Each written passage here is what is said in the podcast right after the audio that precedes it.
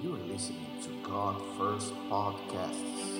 Você está ouvindo os podcasts da Deus Primeiro.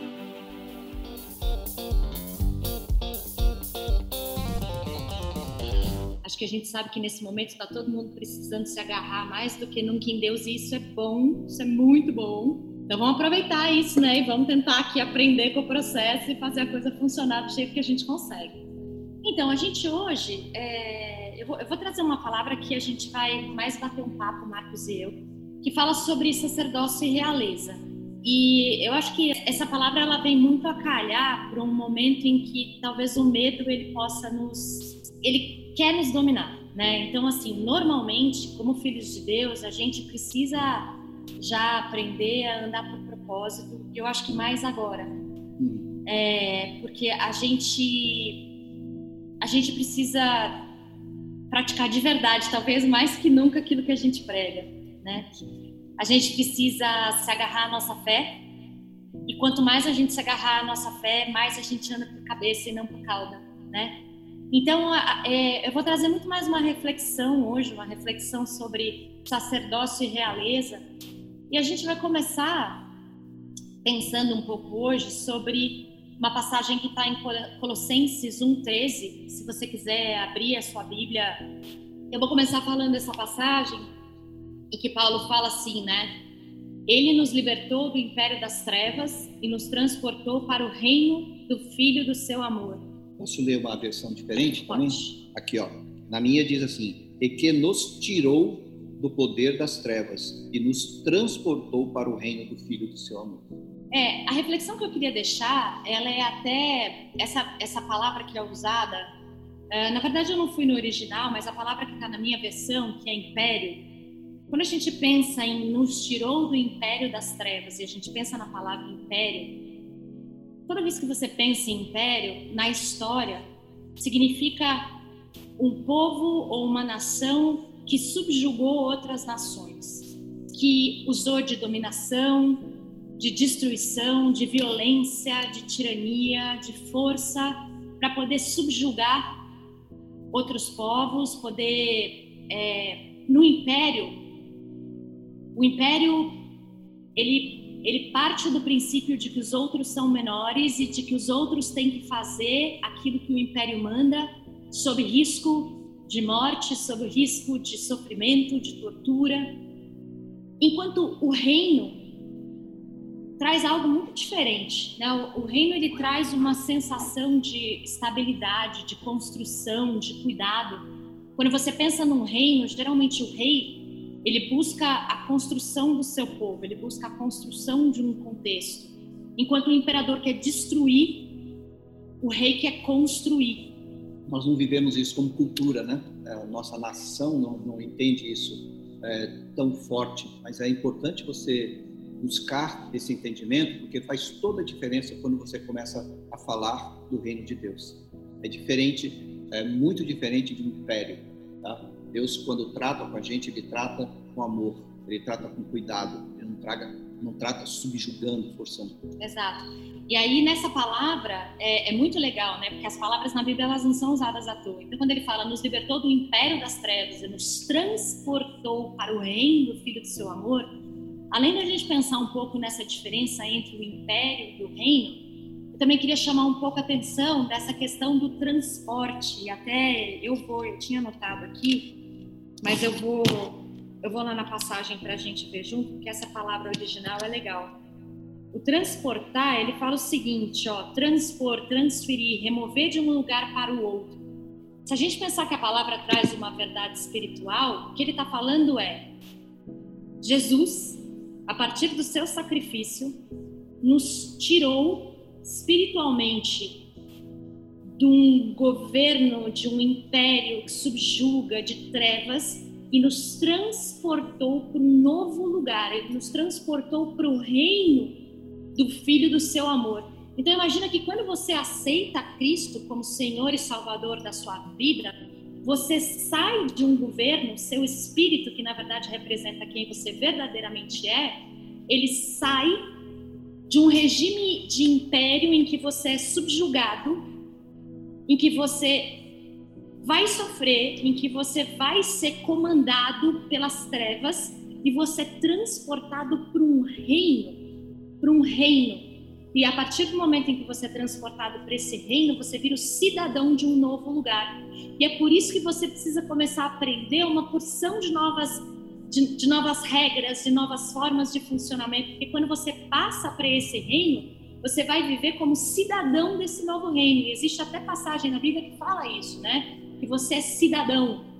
Então, assim, você vai ser cidadão do reino de Deus e vai precisar se governar a partir daquilo que a Bíblia nos ensina, que tem tudo a ver com o reino de Deus. É engraçado assim que quando Paulo escreveu isso, eu estou fazendo um paralelo aqui, que muitas vezes quando algo é colocado na Bíblia, a gente fala, ah, mas no contexto daquela época, a gente tenta explicar e a gente não entende muito. Eu fico pensando, será que Paulo entendia como nós hoje entendemos essa, esse transporte por, por causa da internet, ah, carros rápidos, trem, avião, tudo, para nós é muito mais fácil hoje essa concepção. Só que ele estava num. Mas mundo... eu acho que ele entendia mais ainda, porque exatamente, ele foi transportado para o céu, né? Ele teve um momento de transporte. E claro, céu. e é. ele, é como palavra vinda diretamente do Espírito Santo, a gente fala, ah, Paulo não entendia. Claro que ele entendia. Claro que talvez ele não viu o que nós vemos hoje, né, é, de, de, forma material, mas ele estava num reino já, sendo participante para que pudesse falar desse é. transporte. É, eu não sei, eu não me lembro qual dessas cartas, mas tem em algum momento Paulo conta, inclusive, que ele foi trans, que ele, que ele chegou a ter, né, ele, ele foi aos céus. Uhum. Então, talvez ele, ele mais que ninguém podia falar desse transporte, né, desse, desse transportar. E aí eu queria trazer mais, mais duas reflexões, porque aqui a gente falou sobre nós sermos transportados do império das trevas para o reino de Cristo, né, a partir do momento que a gente o aceita, que a gente o recebe na nossa vida. É, e aí eu queria agora trazer um pouquinho falando sobre quem nós somos dentro desse reino. Então, vamos com a gente lá em Apocalipse 1, de 4 a 6. Vamos lá. Eu também vou abrir aqui, apesar de eu já ter, já ter colocado no meu, nas minhas notas. Então, vamos aqui, vamos junto. João, as sete igrejas que se encontram na Ásia, graça e paz a vós outros, da parte daquele que era, que é e que há de vir da parte dos sete espíritos que se acham diante do seu trono, e da parte de Jesus Cristo, a fiel testemunha, o primogênito dos mortos e o soberano, o soberano dos reis aqui da terra. A aquele que nos ama e pelo seu sangue nos libertou dos nossos pecados e nos constituiu reino, sacerdotes para o seu Deus e Pai. A ele a glória e o domínio pelos séculos dos séculos. Então veja bem, Jesus Cristo, que é o soberano dos reis na terra, ele nos constituiu reino e sacerdotes para o seu Deus e Pai. Então começa a pensar aí, quer dizer, você aceita Cristo, você é transportado de um governo imperial, ditatorial para um reino, um reino do Filho de Deus, o reino do Filho do amor de Deus. Ou seja, pensa só, a partir do momento que você aceita Cristo, o que, que acontece na sua vida. E a partir daí você é constituído, nós somos constituídos sacerdotes e reis. E a gente precisa começar a se apropriar disso. Uma outra passagem também que vale a pena a gente ler nesse momento é 1 Pedro 2, de 9 a 12. Essa é bem conhecida, né? A gente, o cara que já é crente há algum tempo, ele, ele, ele fala essa passagem bastante. Só que, não, peraí que eu já falo. Uhum. Vós, porém, sois raça eleita, sacerdócio real, nação santa, povo de propriedade exclusiva de Deus, a fim de proclamardes as virtudes daquele que vos chamou das trevas para a sua maravilhosa luz. Vós, sim, que antes não erais povo, mas agora sois povo de Deus, que não tinhas alcançado misericórdia, mas agora alcançastes misericórdia. Então vamos lá, gente. Olha só o que acontece quando a gente recebe Jesus como nosso Senhor e Salvador. De novo, eu não, eu não vou parar de bater, porque é muito importante que a gente entenda isso. Nós somos transportados de um império para um reino. Nós somos constituídos reis e sacerdotes. E somos constituídos reis e sacerdotes para Deus e Pai de Cristo. E somos sacerdócios, sacerdócio real para anunciar as virtudes do que nos chamou das trevas para a sua maravilhosa luz.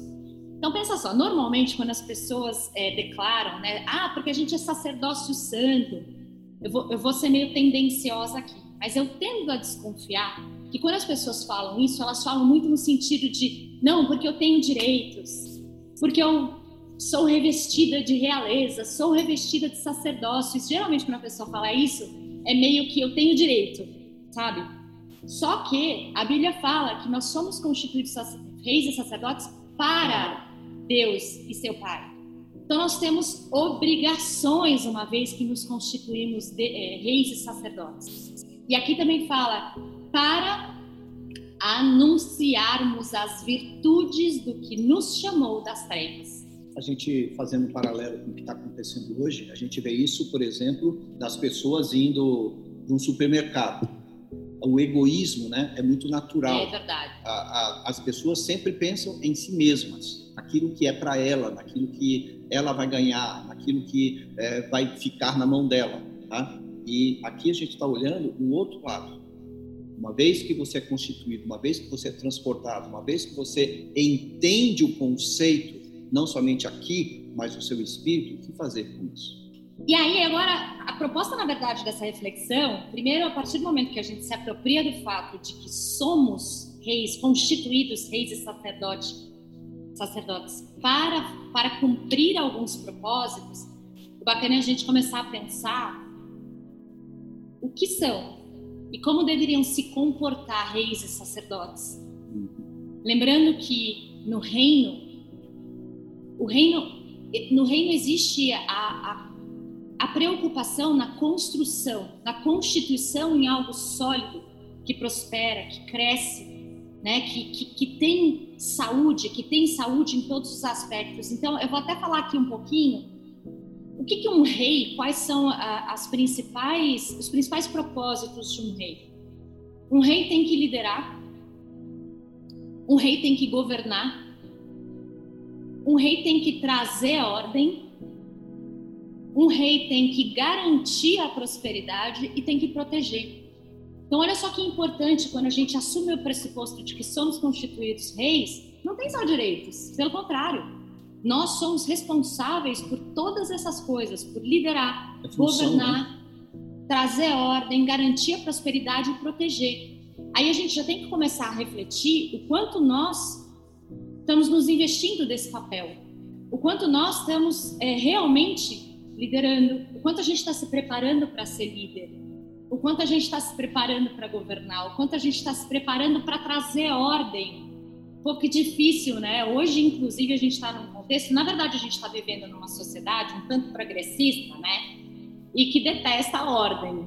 E aí a gente está vivendo um momento em que a ordem é condição sine qua non para a nossa sobrevivência. Então nós temos que ser protagonistas disso. Deus nos deu o direito né, e a autoridade de sermos chamados filhos, mas filho também é função. Filho é uma posição diante do pai. Né, e, e é uma posição também, como do rei, de servir. É e garantir a prosperidade e proteger. Tem inclusive um filme, outro dia eu estava até conversando com o pessoal, é um filme infantil que todo mundo pode assistir. Diário de uma Princesa. Diário de uma Princesa. Esse filme, outro dia, eu comecei a ter um entendimento profético desse filme. Porque é, se trata de uma moça, uma moça que. Às vezes eu tenho que assistir também, né? O que, é que eu posso, posso fazer? se trata de uma moça, até os seus filhos pequenininhos podem assistir, tá? É uma moça que descobre que ela é neta de uma rainha de um, de um reino, enfim, na Europa.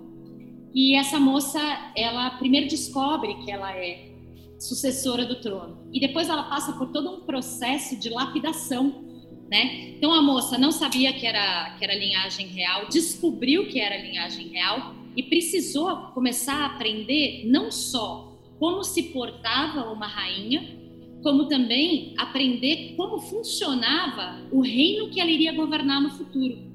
E o que é interessante é que num determinado momento ela precisou tomar uma decisão se ela iria realmente assumir as responsabilidades que ela teria ou se ela negaria aquilo. Teve uma outra problemática também, ela descobrir quem ela era, né? Ela descobrir quem ela era. Então, outro dia, é, eu creio que, que o Espírito estava me trazendo mesmo uma analogia, né? Quer dizer, Deus fala com a gente de tantas formas, né? Ele usa as pedras para falar se a gente não louvar, enfim. Então, eu estava pensando justamente nisso. É, como ser, é, ser rei e ser sacerdote não é alguma coisa que depende apenas da questão espiritual, mas depende também da nossa voluntariedade ou da nossa metanoia, como a gente também estava falando há pouco, né, da transformação da nossa mente, do quanto depende também da nossa metanoia para a gente se predispor a aprender qual é o processo, aprender quais são as leis que governam esse reino, né, do Filho do Seu amor, aprender como se portar e aprender como governar, como liderar. E falando um pouco sobre sacerdócio, da mesma forma, então até agora a gente está falando um pouco sobre realeza. Se você for pensar sobre sacerdócio, pelo que é responsável um sacerdote? Um sacerdote é responsável por liderar, conduzir ao arrependimento e renovação da mente. A gente estava falando sobre isso agora, estava falando isso agora no, no, na escola da Bíblia. Aproximar o povo de Deus representar o povo diante de Deus, isso no Velho Testamento. Então, pensando do sacerdócio desde o Velho Testamento, no Velho Testamento era a representação diante de Deus. Hoje em dia, graças ao sacrifício de Cristo, cada um de nós pode se chegar a Deus sem um intermediário. Isso é extremamente importante porque tem muitas religiões e existem muitas vertentes que dizem que você precisa de um intermediário. Só que você não precisa de um intermediário para chegar a Deus. O que você precisa é aprender quais são as leis que governam esse reino. E uma das leis, um dos princípios é: você vai se submeter a autoridades, você vai estar dentro de um, de um governo e de uma estrutura, mas você poderá se achegar a Deus sem um intermediário, tá bom? Então isso é muito importante a gente entender. Conduzir o povo à aproximação de Deus mas ele nunca será um intermediário. Ele pode ser uma autoridade, tem que ser respeitado, honrada, mas ele nunca será o intermediário. Isso é muito importante da gente entender, tá, gente? Até para nós precisamos parar aqui porque a religião antiga colocava o sacerdote como aquele responsável por colocar você em contato com Deus, né? E hoje, como a Ju falou, e deixou bem claro, né, através do sacrifício de Cristo, e ele nos colocou como sacerdotes, né, dentro desse, desse espectro, todos nós temos essa autoridade diante de Deus de chegarmos ao Senhor e participarmos desse reino e sermos agentes de influência no reino, tá? sem que eu precise passar por salas e salas e salas, pessoas, pessoas e pessoas, sacrifício, sacrifício, sacrifício. Tudo isso foi derrubado para que Jesus Cristo é, pudesse entrar na vida dessa pessoa, na, na, minha vida, como já entrou, na vida da Ju e na vida de tantas outras pessoas, para que nós, então, hoje pudéssemos ser esses agentes de influência onde nós colocamos os nossos pés. Tá? E a partir de uma simples palavra, uma simples oração, nós podemos nos chegar diante de Deus. É, e é muito importante assim, a gente tem que se revestir dessa, dessa, dessa constituição, né? Nós temos que nos apropriar disso. A gente tem que se apropriar do fato de que somos reis e somos sacerdotes. Mas a gente não está na plenitude disso. A gente tem que aprender, a gente tem que passar por um processo de aprendizado contínuo e a gente tem que ser humilde nesse processo de aprendizado, né? Porque é, é, é isso, às vezes, às vezes a gente parte do princípio de que sou sacerdote, sou rei, então Temos sou cheio de respostas tenho todas as respostas e não é verdade. Os mistérios de Deus, eles vão se revelando à medida que a gente vai buscando e eles nunca vão parar de se revelar. E a gente, em alguns momentos, vai estar errado ou a gente vai se portar de forma inadequada ou... e a gente tem que estar aberto, a gente tem que estar aberto o tempo inteiro para sermos lapidados como reis e como sacerdotes. Inclusive, nesse filme que eu trouxe, né, da, do Diário da Princesa, agora que eu me lembrei, tem uma hora em que a rainha, que é toda absoluta e não sei o que, ela mesma no final vê que ela pisou na bola e que ela precisou revisitar um comportamento dela. Falando um pouquinho sobre reis e sacerdotes e o fato de que temos obrigações e de que a gente vai ter um processo aí de aprendizado de lapidação super importante, a gente agora, eu vou colocar algumas propostas aqui para a gente começar nessa caminhada, tá bom? Primeira coisa que eu queria colocar é o seguinte: Tiago 4, 7 fala o seguinte: Sujeitai-vos, pois, a Deus, resisti ao diabo, e ele fugirá de vós. Uma das propostas que eu queria começar a colocar é assim: andar por dependência de Deus e posicionamento. A dependência de Deus, ela tem que ser absoluta do momento em que a gente acorda ao momento em que a gente acorda. O momento que a gente vai dormir é o momento que a gente vai dormir. A dependência de Deus poderia ser um estudo gigantesco, né? O que é depender de Deus? O que é, é quais são as formas que demonstram que eu genuinamente dependo de Deus? Eu particularmente na minha caminhada e, e, e podendo estar errada sobre isso, eu acredito que o processo de dependência vai ser muito individual, né? O processo de dependência meu pode se transparecer de um jeito, do Marcos de outro, até porque nós somos diferentes. Até porque, é, desculpa interromper, até porque essa sujeição, ela não é uma sujeição só mental. Um pouquinho antes, nos versículos aqui em Tiago, diz que o Espírito Santo ele tem ciúmes desse relacionamento. Isso é, é, isso quer dizer que ele cuida de você de tal forma, tá? Que ele quer mais uma vez transportar você da, da só da, da parte de consciência, de entendimento e daquilo que nós podemos suprir por Deus, eh, Deus nos deu essa capacidade mental, tudo bem, mas o Espírito Santo é que vai te ajudar nessa, nessa sujeição. Tá? Quando eu vou me sujeitar a Deus, eu tenho que entender vários pontos.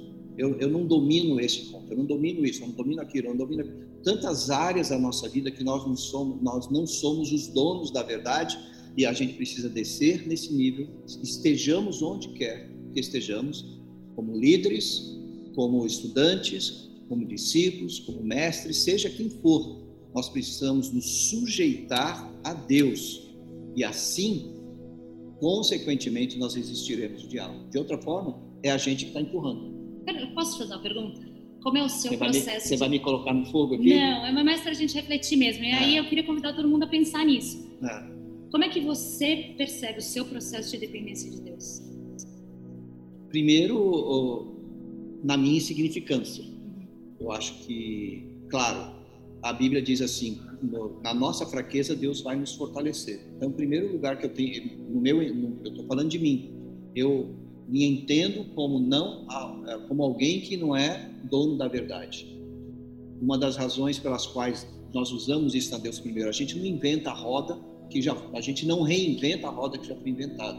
Se existe um, um, ministério, se existe uma pessoa, se existe alguém que faz bem, nós apoiamos. Uhum. Tá?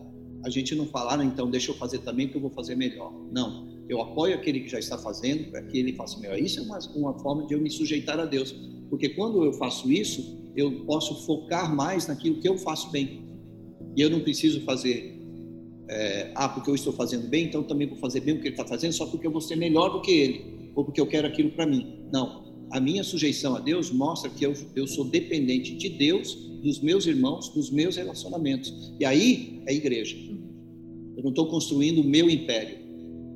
Eu estou dentro de um reino. E no reino tem um rei. E essa engrenagem, então, ela tem que estar conectada. Pelo menos é assim que eu me coloco. É legal, é legal escutar o Marcos falando, porque isso mostra que a dependência ela pode ser mais macro e pode ser mais micro. Né? Exatamente. É, eu, por exemplo, eu me vejo dependendo de algumas formas. Assim, uh, por exemplo, quando eu entendo, para mim, é, é, bem aquela passagem de João, né? Sem ele, nada do que foi feito se fez. Então, tudo que eu sou, tudo que eu tenho, tudo que eu conheço, eu tenho absoluta convicção de que só é porque ele foi antes. Então, mesmo quando é, eu, eu acredito que Deus já me deu algo, eu realmente sou completamente grata e dependente dele, crendo que ele já me deu.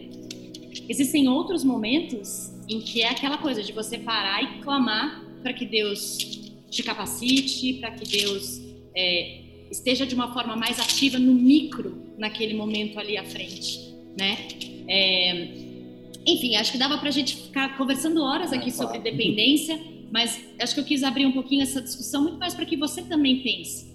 Né? Tem, Não, tem é fácil, né? É fácil a gente esquecer de Deus. Outro dia eu estava conversando com algumas pessoas. Existe aquele momento da pessoa onde ela fica dependente de Deus. Ah, alguém ficou doente. E hoje a gente está vendo as doenças e as mortes se proliferando, né? Então isso vai acontecer ao seu redor, tá?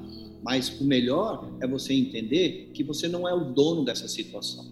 Às vezes a gente, então a gente entra num processo de dependência, daí eu venho para Deus. Eu chego em Deus, peço para Ele, eu tenho fé, os meus irmãos vão orar comigo, aquela igreja vai, vai, me, vai me atender. Daí a coisa começa a melhorar. Eu fiz até um gráfico outro dia para isso, né? As coisas começam a melhorar, aquela fé que eu tinha em Deus começa a descer e o meu eu começa a imperar novamente. Daqui a pouco eu não sou mais dependente de Deus como eu deveria ser, porque no momento da luta Deus estava aqui, eu estava aqui embaixo e eu precisava de Deus, então eu creio nele, eu tenho fé em tudo. Daí a coisa começa a melhorar, a vida começa a melhorar, os problemas são amenizados e daqui a pouco eu sou dono novamente da minha situação e eu não dependo mais de Deus. Só que esse é o grande estrago de Satanás na vida da pessoa. Porque a partir daqui, a Bíblia diz: aquele que está em pé, cuide para que não caia. Tá? E a so... que pensa estar em pé. E a soberba, aquele que é soberbo resiste ao Deus ser. Resiste. Deus resiste a essa pessoa. Então o que que acontece? A sua soberba, você desce. É. E Deus vai mostrar então, provar para você que você é dependente. Então, melhor do que Deus ter que provar, é eu aceitar humildemente. É. Então, assim, a gente abriu essa, essa discussão mais até para poder refletir. Voltando, o cerne aqui é assumir a posição e a postura de realeza e sacerdócio. Né? Então, uma coisa é a dependência de Deus e, paralelamente a isso, é o posicionamento.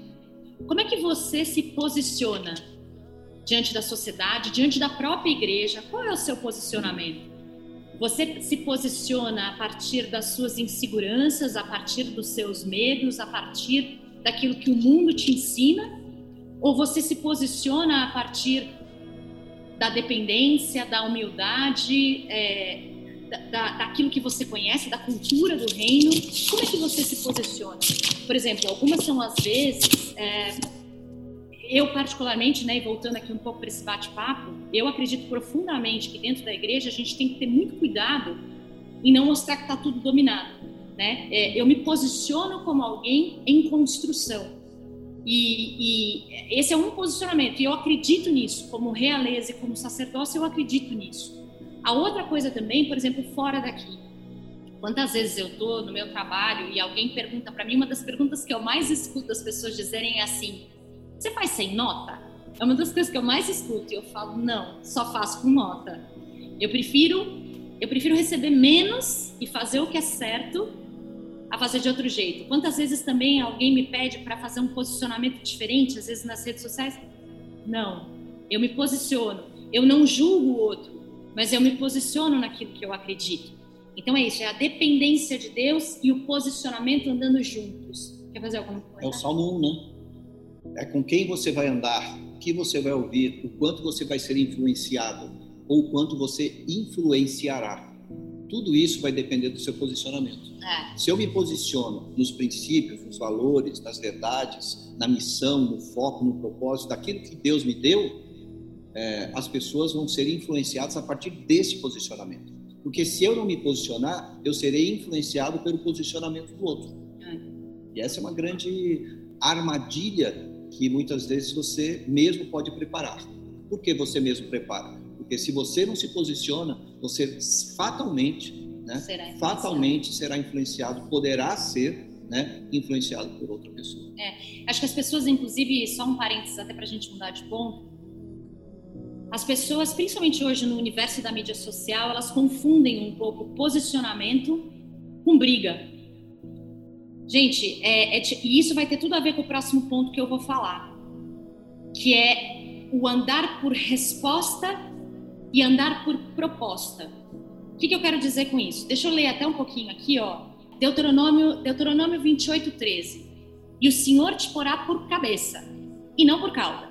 E só estarás em cima, e não debaixo, se obedeceres aos mandamentos do Senhor teu Deus, que hoje te ordeno para os guardar e cumprir. Então, de novo, né? Às vezes o crente que já está na caminha há algum tempo fala assim: não, eu vou andar por cabeça, não vou andar por cauda, que é aquela coisa do é meu, é meu, é meu, me dá, me dá, me dá. Mas esse versículo ele está tra tá trazendo para a gente muitas, muita diretriz, né, no sentido do da dependência de Deus, do posicionamento, do, do, do reino que a gente serve, da cultura de reino. Então, assim, nós somos colocados por cabeça e não por cauda, e vamos estar em cima e não por baixo, se obedecermos aos mandamentos de Deus. Condicional, né? Que existe sempre na palavra de Deus, Exatamente. vai existir uma condicional. E aí tem uma coisa que é muito interessante que é assim, o andar por respostas, por resposta e o andar por proposta. Em alguns momentos, a resposta, esse andar por resposta vai ser válido, em outros não. Mas o andar por proposta sempre será na nossa visão. Deixa eu explicar. Tá, voltando para a questão da mídia social. O que, que adianta se alguém propôs, se alguém postou alguma coisa, você ficar batendo boca ali você não tem ideia do quanto essa pessoa não vai aceitar o que você vai falar. Porque essa pessoa vai se sentir ofendida de tantas formas que ela vai rejeitar em absoluto aquilo que você está falando. Vai literalmente ser pérola aos corpos, tá? Agora, e se você andar por proposta? E de novo, não julgando o outro, mas se posicionando. Agora imagina só se todo cristão caminhar continuamente se posicionando naquilo que acredita como proposta propondo, propondo formas de ser, formas de pensar, formas de se trabalhar, formas, ou seja, é a gente liderando o caminho, a gente se posicionando. Pensa só se um rei ou um sacerdote não se posicionarem na proposta. Pensa só se, se a gente é, não andar definindo para onde a gente está indo, como a gente está indo, o caminho vai ser muito mais lento. E, aliás, nós temos experiência em não definir o caminho. A gente perdeu muito tempo, é, muitas vezes, em definir um caminho. E o nosso, o nosso avanço ficou limitado por conta disso. Quando você não define, você tem todas as opções de caminho. Todas Quando as você opções. define, você tem um caminho. É aquele ditado, né? Quando eu não sei para onde eu vou, todos os caminhos servem. Exatamente. Então é isso. É, o, é o, o rei e o sacerdote. É muito importante a gente andar por proposta propondo, propondo a cultura, propondo o andamento, propondo as diretrizes, propondo como se faz, e não ficar respondendo, batendo boca, indo contra alguém, porque isso não vai funcionar nem um pouco. Agora, tem um outro tipo de resposta que é fundamental para o rei e para o sacerdote. Todo rei e todo sacerdote tem que responder a crises, tem, tem que responder às necessidades do povo que é governado ou que é instruído, que é orientado por ele. Então, por exemplo, o rei. Hoje, por exemplo, a gente vê o nosso, a gente não vive numa, numa num sistema uh, de, de, realeza, né, num, sistema de governo real. A gente vive num sistema presidencial. Pres, presidencial? Acho que é assim fala, né? Sei lá, agora deu um branco. Mas é, o que é importante é saber, em todos os sistemas de governo hoje em dia, vão buscar proteger o seu povo por resposta, porque existe uma crise acontecendo, então o governo, a autoridade tem que ir lá responder a essa situação. Dentro da igreja, isso também é verdade. Por exemplo, a gente teve aqui na Deus Primeiro há algum tempo, a gente teve, ah, teve as enchentes que aconteceram aqui próximo à, nossa igreja, em Alphaville, né, Carapicuíba, Osasco e etc. E a igreja correu para socorrer em resposta uma situação que estava acontecendo em Carapicuíba, né? Então, isso é o governante, é, é, é a realeza e o, e, o, e o sacerdócio respondendo por resposta, e também no individual. Então, é aquela história, né, que a gente, que a gente tem que atender o indivíduo, o indivíduo na sua formação, o indivíduo na sua, na sua construção, é tanto a proposta, então eu com o indivíduo proponho caminhos, proponho coisas, como a gente está fazendo hoje aqui. A gente hoje, nessa palavra, a gente está caminhando por proposta. Um pouco por resposta, porque a gente está também atuando um pouco frente a essa situação que a gente está vivendo, mas está trabalhando por proposta. Agora, é, essa resposta do individual, do cuidar, quando existe a necessidade, etc., isso também vai ser uma obrigação, se a gente pode dizer assim, do sacerdote. Uma coisa legal que a gente está falando aqui também de transformação de mentalidade, né? Para você falar de proposta, a pessoa tem que estar tá com a sua alma aberta para receber. A gente não está aqui forçando, impondo em quem não quer receber. E nós somos aqueles que tratamos das vidas. Só que eu não vou tratar da vida, é, de dar a vida e propor vida àquele que tem a sua alma fechada. Então, o meu entendimento, o meu relacionamento, ele tem que entrar na vida de uma pessoa, na, influenciando. A minha proposta é essa: influenciar se você quiser receber, se você estiver aberto a receber. Porque se você não estiver aberto a receber, a sua alma está fechada ela falou já aqui, é lançar pérolas aos porcos. E o nosso propósito é abençoar aquele que quer receber, aquele que está pronto para ouvir aquilo que Deus tem para compartilhar. É.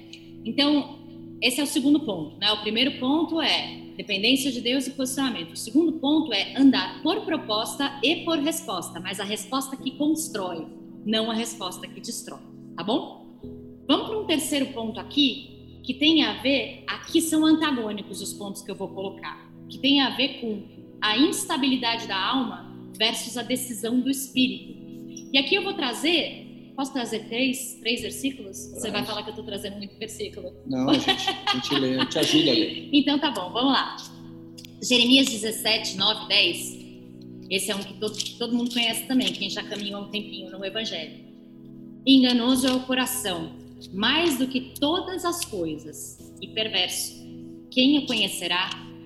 Eu, Senhor, esquadrinho o coração e provo os rins e isso para dar cada um segundo a cada um segundo seus caminhos e segundo o fruto das suas ações. Então, assim, nesse versículo, principalmente nessa passagem, o que eu quero chamar a atenção é: enganoso é o coração. E aí não é o meu, não é o Marcos, não é o teu, é de todo mundo. O coração é enganoso, a nossa alma é enganosa, né? Os nossos pensamentos e os nossos sentimentos são enganosos e a gente precisa partir desse princípio e ser humilde o suficiente para saber disso. Efésios 4,14, que é o outro que você está falando, né? Está anotado ali, para que não sejamos mais meninos inconstantes. Isso é natural da criança, né? Levados ao redor por todo o vento de doutrina, pelo engano dos homens que com astúcia induzem ao erro. É, tem uma, uma outra passagem também que fala, né? Maldito homem que confia do homem, no homem. A gente tem que tomar muito cuidado mesmo é, para não ficar andando para todos os lados. A gente vê muitos cristãos que agora ouvem esse aquele. Não, a gente tem que tomar cuidado para não ser como meninos inconstantes. Nosso coração é enganoso e aquilo que alimentar mais a nossa alma será aquilo que nos atrairá mais. Atrairá mais. Boa. E o último versículo que eu quero trazer, que é Gálatas 5:17, é que a carne cobiça contra o espírito e o espírito contra a carne. E esses opõem-se um ao outro para que não façais o que quereis. Vamos pensar um pouco nessa parte do não façais o que quereis. O que será que a Bíblia está falando nessa hora? Você é um espírito que tem uma alma, uma alma, uma alma é ótima, que tem uma alma e habita num corpo. O seu espírito é quem deve governar, sob influência do Espírito Santo. Então é assim: o seu espírito vai, a sua carne vai lutar contra ele e vice-versa. Nós, aquela história da dependência, lembra a dependência e o posicionamento? A questão é que a gente fica demais na nossa alma, a gente fica demais naquilo que nos conforta. E muitas vezes é tão bonito, cara, porque quando a palavra fala em exortação, exortação é uma coisa linda, porque é aquela bronca que você sente que faz sentido que você, você sente segurança ao receber aquela bronca, você não sente insegurança, você sente segurança, mas não necessariamente você sente conforto. Eu, eu queria só pontuar aqui que aqui nesse capítulo de Gálatas é exatamente onde fala da, das obras da carne, né? logo depois disso aí. E, e quando você fala de porque a carne cobiça contra o espírito, é, é aqui existe uma grande negociação. E nessa negociação, quando a carne ganha, no nosso caso, é a gente desvalorizar aquilo que nós já recebemos. Você falou de rei, você falou de sacerdócio, você falou de reino, você falou de quem nós somos em Cristo, você falou do sacrifício de Jesus. Daí vem a carne, vem a cobiça e eu me vendo a essas é. coisas. Eu estou fazendo uma troca injusta, desnecessária e eu estou sendo um mau vendedor um mau negociador, porque eu estou permitindo que aquilo que eu tenho, que deveria ser muito valorizado em Cristo, seja simplesmente lançado fora pela cobiça da carne. Pensando na realeza e no sacerdócio, imagina só se você tivesse sob um governo ou sob a autoridade dentro de uma igreja que fosse completamente governado pela sua alma. Então, o cara tá lá, numa hora ele acha isso, no outro lado ele acha aquilo, aí ele ouve uma coisa, ele vai para lá, ele ouve outra coisa, ele vai para lá, e ele, tá, e ele fica, você vê que o cara está em todos os lugares, em todo tempo, aflito, confuso. Não, não. Quando a gente se governa pelas emoções, a gente vai errar e vai errar muito. Como somos reis e sacerdotes, aquilo que, a gente, no individual, quando eu me governo pela minha alma, isso tem, isso tem um impacto ao meu redor.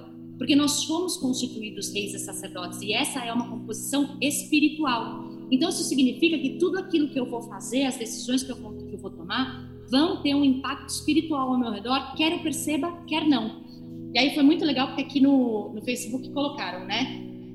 É, como saber se somos dirigidos pelo coração ou pelo Espírito Santo? E aí até outra pessoa respondeu: o que é do Espírito Santo?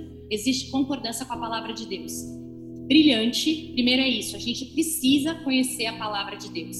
E de novo, como eu falei, né, da, da, do Diário da Princesa, existe um processo. Existe um processo que ele tem que ser conduzido com muito temor, com muita sujeição a autoridades e com muita, com muita humildade.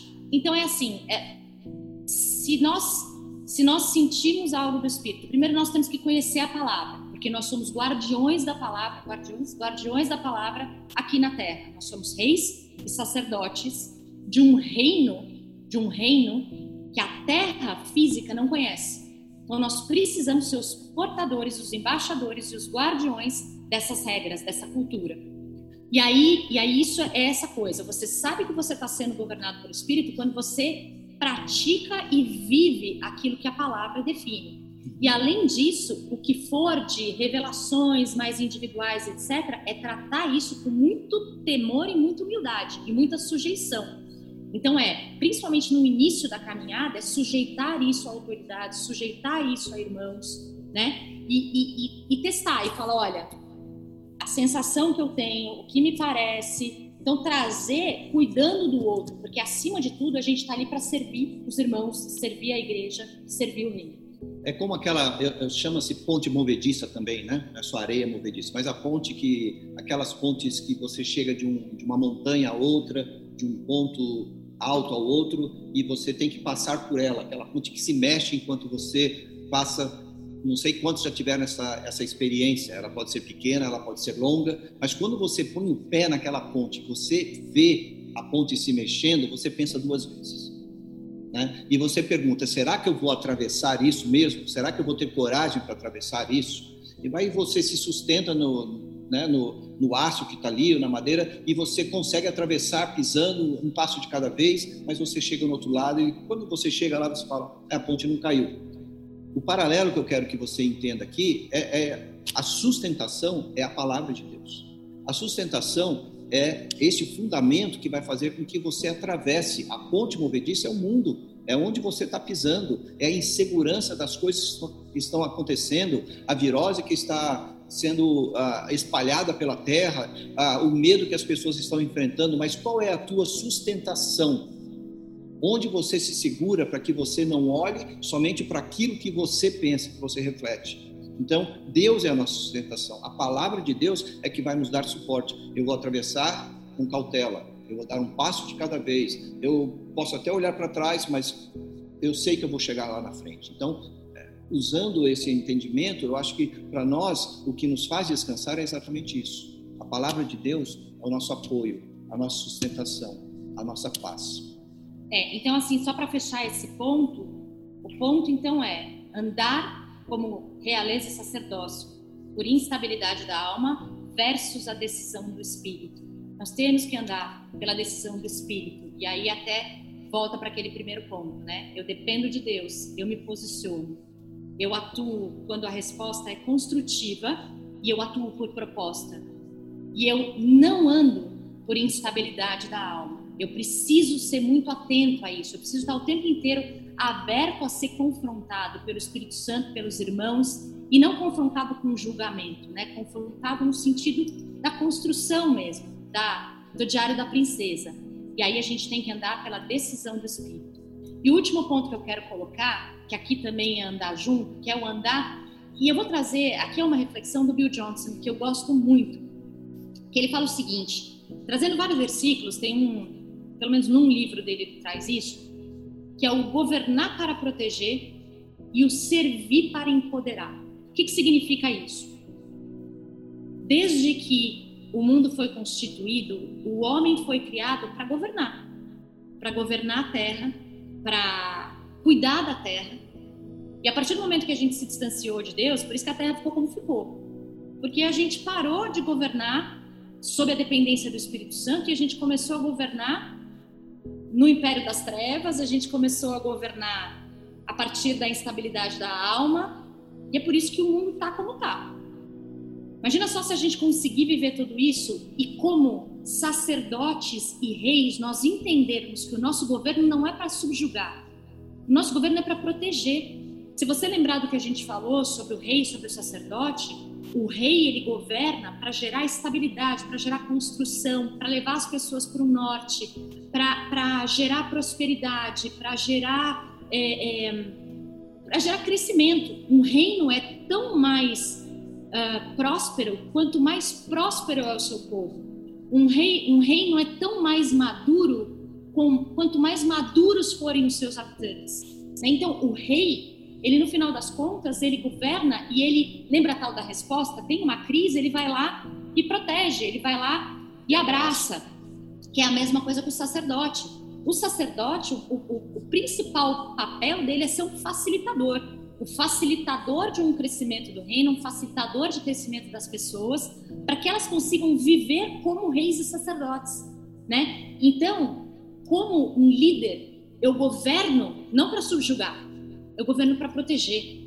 E mais do que isso, eu governo para prosperar. Eu governo para proteger e eu governo para prosperar. E eu sirvo para empoderar. Ou seja, como sacerdote, como líder, eu não tenho que ter medo, eu não posso ter medo ser menos capaz do que alguém do meu lado. Porque afinal de contas, somos reis e somos sacerdotes, mas somos irmãos. Somos filhos, somos herdeiros junto com uma porção de irmãos. Então isso significa que esse governo, que esse domínio sobre a terra, ele não é só meu, ele não é só do Marcos, ele não é só seu, ele é de todos nós. Jesus mostrou isso aos discípulos que é, distribuíram através da igreja primitiva o evangelho até chegar até nós. Exatamente. Tá? Essa foi a, o exemplo maior disso é o Jesus Cristo, Senhor, né? Como Senhor, mas aquele que veio para compartilhar aquilo que ele recebeu do Pai, deu aos discípulos, ensinou-os e eles saíram com autoridade no poder de Deus. É. E o que é legal é que assim a, a, a Bíblia nos ensina, né, que somos como somos um corpo. E Jesus é o cabeça, Cristo é o cabeça e nós somos os corpos, eh, o corpo. E somos membros complementares. E, e, é muito claro, se eu não me engano, é Paulo que fala, né? Não adianta é, o dedinho achar que não faz parte do corpo. Não, ele faz. E não, sabe, então não adianta a gente achar que as pessoas ao nosso redor não vão ter função, porque elas vão. E como sacerdote, como rei, eu preciso ajudar essa pessoa, ser facilitador dessa pessoa no crescimento dela. A Bíblia também nos instrui várias vezes a ajudarmos uns aos outros, consolarmos uns aos outros. E não é só para tirar o carrapicho da pessoa, não, é para ajudá-la a crescer. Ajudá-la a crescer para que ela ande como rei e como sacerdote, para que ela ande como rainha e sacerdotisa. Sacerdotisa.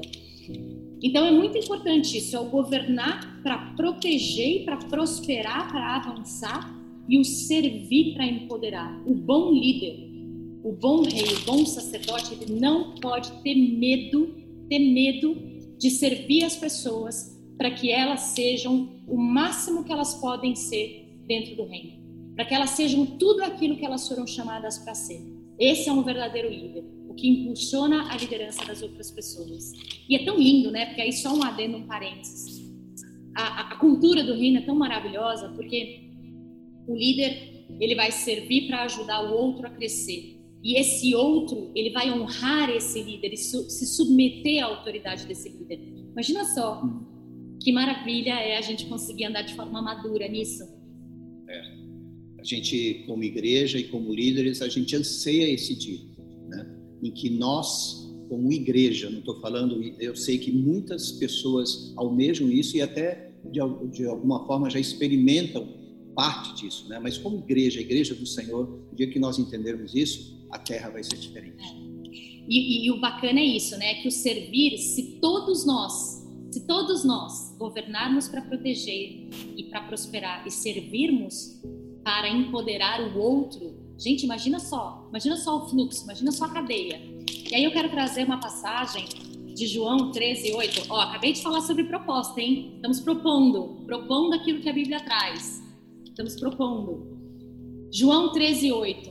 Essa passagem nos mostra que o líder dos líderes, o mestre dos mestres, o nosso cabeça, o nosso Senhor, o nosso Salvador, naquela passagem que todo mundo conhece, mesmo aqueles que não frequentam uma igreja, que é a passagem que ele lava os pés dos discípulos. O que é muito lindo é que é o seguinte, é, então João 13, 8. Jesus, sabendo ter acesso a todos os recursos e ser Deus, ou seja, sabendo que ele tinha todos os recursos e sabendo que ele era Deus, estava tudo dominado para ele. O que, que ele fez? Levantou-se da ceia, tirou as vestes e, tomando uma toalha, cingiu-se. E aí, olha que lindo. Então, ele sabendo que tinha todos os recursos, o que, que era, que ele era Deus, ele poderia ter feito um zilhão de coisas. A Bíblia nunca fala nada por acaso. Mas o que, que ele fez? Ele se cingiu e ele foi lavar os pés dos discípulos. E olha que lindo. Daí Pedro fala, né? Não, você não vai, você não vai lavar os meus pés. E aí o que, que ele fala? É, disse-lhe Pedro: Nunca me lavarás os pés. Respondeu-lhe Jesus: Se eu, se eu te não lavar, não tens parte comigo. Por que, que é muito importante isso? Porque aquilo que estava acontecendo era um ato profético para o ID. Jesus estava lavando os pés dos discípulos para que eles se revestissem do sacerdócio e da realeza, para que eles pudessem ser embaixadores do reino na terra. E ele foi lá e serviu para empoderar. Até me arrepia. Imagina só, ele sabendo ter tudo e que era Deus, ele foi servir para empoderar os seus filhos e os seus discípulos. Vamos pensar, vamos, vamos fazer um resumão. Somos reis e somos sacerdotes. Uhum. Mas somos reis e somos sacerdotes para algo. Temos responsabilidades, temos sim N direitos. Do Deus que é maravilhoso, do Deus que é Pai, do Deus que cuida, do Deus que não tem o que dizer, que se entregou por nós para que nós pudéssemos ser o que somos hoje. Para que nós pudéssemos passar por uma crise como estamos passando hoje, com confiança, com saúde e com prosperidade, se Deus quiser. Nós somos, nós somos transportados de um império de trevas para um reino, para um reino maravilhoso. Somos reis e sacerdotes. E como reis e sacerdotes temos responsabilidades.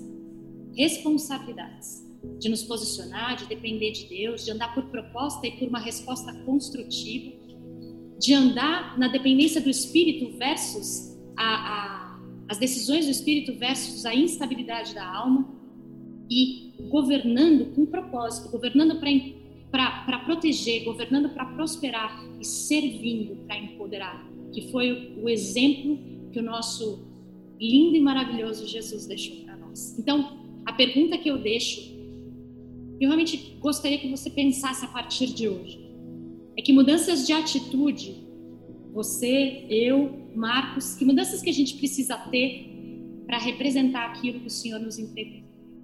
Eu acho que muito melhor do que comentar aqui é permitir que cada um reflita, né? É uma pergunta que a gente tem que refletir para a nossa vida. Quais são as mudanças? Que atitudes eu, você, a igreja é, precisa tomar?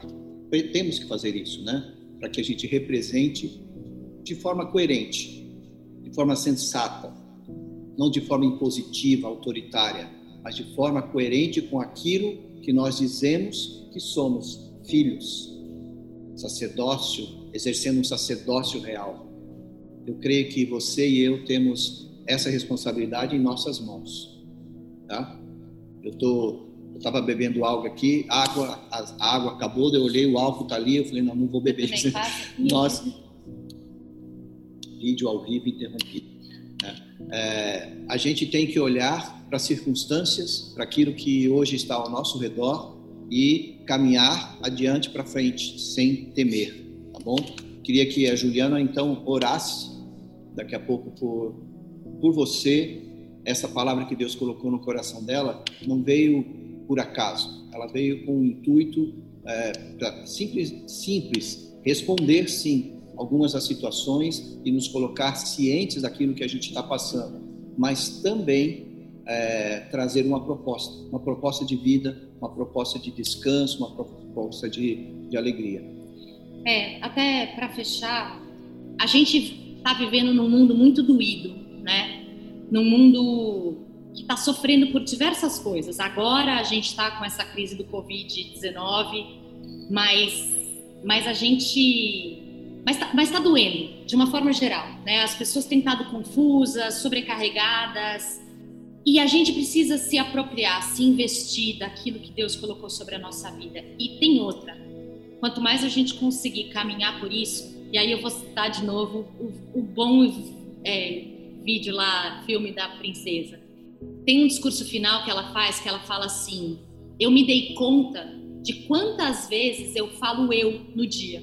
Se eu puder usar aquilo que eu sou e que eu tenho em prol de construir algo diferente no mundo, então aquilo que eu recebi vai ter valido a pena.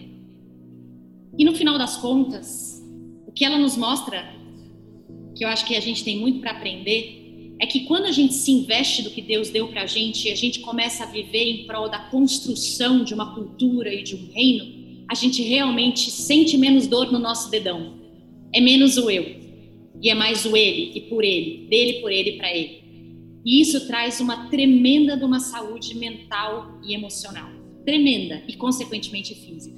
E nesse momento em que a gente está vivendo uma dor tão grande como o Covid-19, e existe tanta confusão e tanto medo para cá, para lá, vídeos, informação e etc. Conseguir andar por cabeça e não por cauda pode nos levar a resultados que há muito tempo a gente está buscando e não sabe como. Então eu queria deixar essa palavra aí. Pai, no nome de Jesus, a gente te louva porque hoje nós somos capazes de, de nos reunir, mesmo que seja desse jeito. Eu estava refletindo, Pai, e nos lugares em que o evangelho é perseguido, as pessoas às vezes nem conseguem se reunir, elas antigamente na época dos apóstolos, elas tinham que mandar carta muitas vezes, as coisas demoravam para acontecer e a gente tem a oportunidade e a bênção de não parar de falar sobre a tua palavra, de não parar de se reunir no seu nome, mesmo com tudo isso que está acontecendo. Obrigada, Senhor. Obrigada, Pai.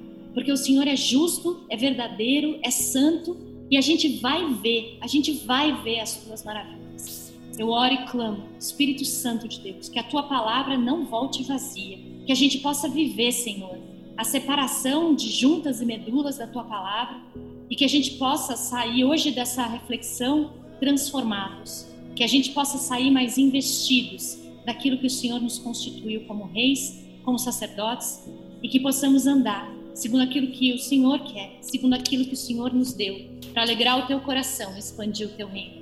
Ajuda-nos, Pai, nesse momento de tanta fragilidade, para que sejamos sobrenaturalmente fortes para sustentar esse mundo. E, inclusive, que esse seja o momento, Pai, em que muitos, muitos, muitos, muitos vão voltar o seu coração definitivamente para Ti.